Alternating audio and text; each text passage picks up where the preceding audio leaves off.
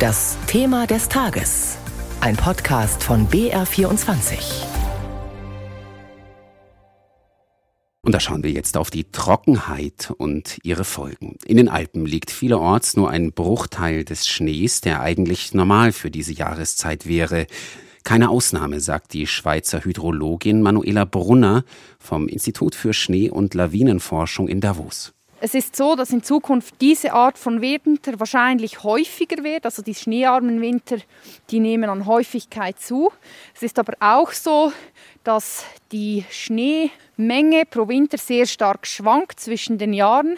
Das heißt also auch, dass wir zum Beispiel nächstes Jahr durchaus wieder mal einen Winter erleben könnten, der schneereich ist. Diese schneereichen Winter, die werden aber in Zukunft seltener. Manuela Brunner hat in einer Studie festgestellt, dass die Zahl der Dürren in den vergangenen Jahren deutlich gestiegen ist, die durch zu geringe Schneeschmelze ausgelöst wurden.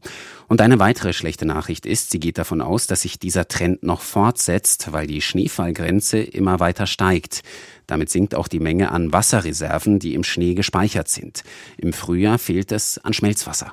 Das heißt jetzt ganz konkret für unsere Situation, dass es eine gute Voraussetzung gibt jetzt für eine Sommertrockenheit. Es müssen dann aber auch noch andere Faktoren stimmen später im Jahr, damit es dann tatsächlich in den Flüssen zu sehr tiefen Wasserständen kommt.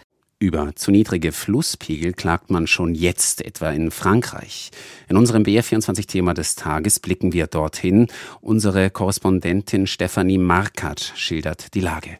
Frankreich erlebt derzeit einen historisch trockenen Winter. Über 30 Tage hatte es nicht mehr geregnet, ein Rekordwert. Und das, was danach vom Himmel fiel, war nicht dazu angetan, den Grundwasserspiegel deutlich anzuheben. Der liegt zu drei Vierteln unter der Norm, zum Teil extrem niedrig. Von den letzten 18 Monaten brachten 15 weniger Niederschlag als normal. Präsident Macron hat deshalb auf der derzeit in Paris laufenden Landwirtschaftsmesse Alarm geschlagen und genau wie fürs Energiesparen einen Wassersparplan angemahnt.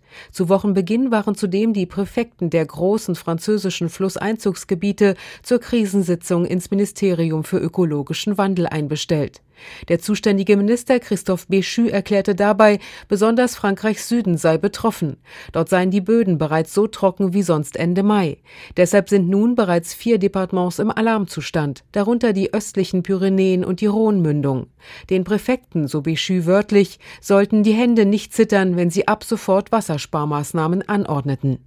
In Dutzenden Kommunen ist es schon jetzt verboten, den Rasen zu sprengen oder das Auto zu waschen. Im Sommer dürften sich zudem Verteilungskonflikte verschärfen. Die Landwirtschaft will ihre Ernte sichern, Wasser werde aber auch für die Stromproduktion für Mensch und Natur gebraucht. Im letzten Jahr hatten 700 französische Kommunen Probleme mit der Trinkwasserversorgung. Dieses Jahr soll die Zahl nicht steigen. Probleme gibt es auch in Italien. 60 Prozent hat es dieses Jahr weniger geregnet als sonst üblich. Landwirte machen sich Sorgen um ihre Ernte. Und auch bei unseren Nachbarn in Österreich blickt man mit großer Sorge auf den Wasserstand von Flüssen und Seen. Details jetzt von Wolfgang Fichtel. Der Neusiedler See ist der populärste Wasserstandsmelder Österreichs. 320 Quadratkilometer flach, ohne Abfluss. Die jüngsten Nachrichten von dort, zwei gute, eine schlechte. Erstens, es ist noch Wasser drin. Zweitens, über den Winter stieg der Pegel wieder um 17 Zentimeter. Das reicht für leichtes Aufatmen an den Ufern der flachen österreich-ungarischen Pfütze. Die schlechte Nachricht, seit Mitte der 60er Jahre war im Februar noch nie so wenig Wasser im See. Weniger als die Jahre zuvor. Das gilt auch für den Schnee in den österreichischen Alpen. Die Agrarmeteorologen an der Universität für Bodenkultur in Wien befürchten trockene Felder und Wiesen im Sommer, wenn das Wetter im Frühjahr ähnlich sein sollte wie im vergangenen Jahr, für die Jahreszeit zu warm. Dann fehle das Schmelzwasser in den Flüssen, die Grundwasserspeicher würden zu wenig aufgefüllt, vor allem in den Gemüseanbaugebieten östlich und südlich Wiens Richtung Neusiedler See könnte es Probleme mit der Bewässerung geben. Nicht nur zu warm, auch zu wenig geregnet oder geschneit hat es auch bei uns in Bayern in den vergangenen Wintermonaten. Von einer Dürre wie in Frankreich und Italien ist man noch entfernt. Aber während sich Landwirte dort schon jetzt Sorgen wie gehört um ihre Ernte machen, sind die bayerischen Bauern noch guter Dinge, sagt der Bayerische Bauernverband. Die Böden seien feucht und zwar überall außer in Mittelfranken. Laut Wasserwirtschaftsamt München ist aber der Grundwasserstand an einigen Messstationen so niedrig wie nie. Der Grund, der vergangene Sommer war zu trocken und jetzt im Winter gab es zu wenig Schnee, zumindest bislang. Ob das so bleibt, darüber hat meine Kollegin Claudia Schaffer mit dem Augsburger Hydrologen und Klimaforscher Harald Kunstmann gesprochen. Herr Kunstmann, eine alte Bauernregel sagt, was dem Januar an Schnee gefehlt, oft der weiße März erzählt. Kommt jetzt also im März noch viel Schnee und Regen auf uns zu?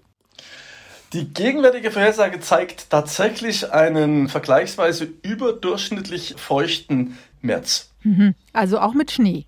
Ob dieser Niederschlag als Schnee kommt, das hat tatsächlich dann auch natürlich wieder mit der Temperatur zu tun. Das heißt, auf alle Fälle feuchter oder die Wahrscheinlichkeit für einen feuchten März ist vergleichsweise höher als normal, aber ob das dann zum Schnee wird, das hängt mit der Temperatur zusammen und deshalb geht es wirklich dann sehr regional, kann es dann sehr unterschiedlich ausfallen. Sie arbeiten ja an einem Forschungsprojekt daran, genauer vorherzusagen, wie sich das Wetter langfristig entwickelt. Wie funktioniert das denn und klappt das tatsächlich? Wir haben ja lange geglaubt, dass das so gut wie unmöglich ist, aber hier hat die Wissenschaft tatsächlich in den letzten Jahren auch für unsere Region Mitteleuropa doch große Fortschritte gemacht.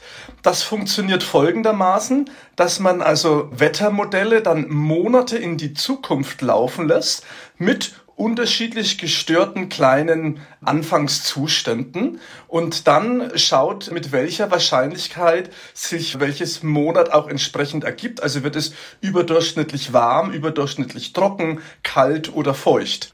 Wie groß ist denn jetzt die Möglichkeit Ihrer Prognose? Also wie weit können Sie vorausschauen? Wir schauen im Moment äh, sieben Monate voraus. Das hängt damit zusammen, dass wir uns da auch an übergeordnete Daten des Europäischen Zentrums für mittelfristige Wettervorhersage anhängen und die eben mit mathematischen Methoden verfeinern. Und hier sehen wir zum Beispiel, dass wir tatsächlich ähm, für den kommenden Juni wie auch für den kommenden August doch deutlich erhöhte Wahrscheinlichkeiten haben, dass es wieder außergewöhnlich warm wird. Und das bedeutet auch, wenn man also die jetzige trockene Situation sieht und dann auch nochmal wirklich vergleichsweise heißen, einen heißen Sommer erwartet, dass man dann tatsächlich die Sorge versteht, dass man in den nächsten Problemsommer hineindriften könnte. So ist nicht bis dahin, also bis zum Mai tatsächlich vielleicht doch noch ausgiebig geregnet.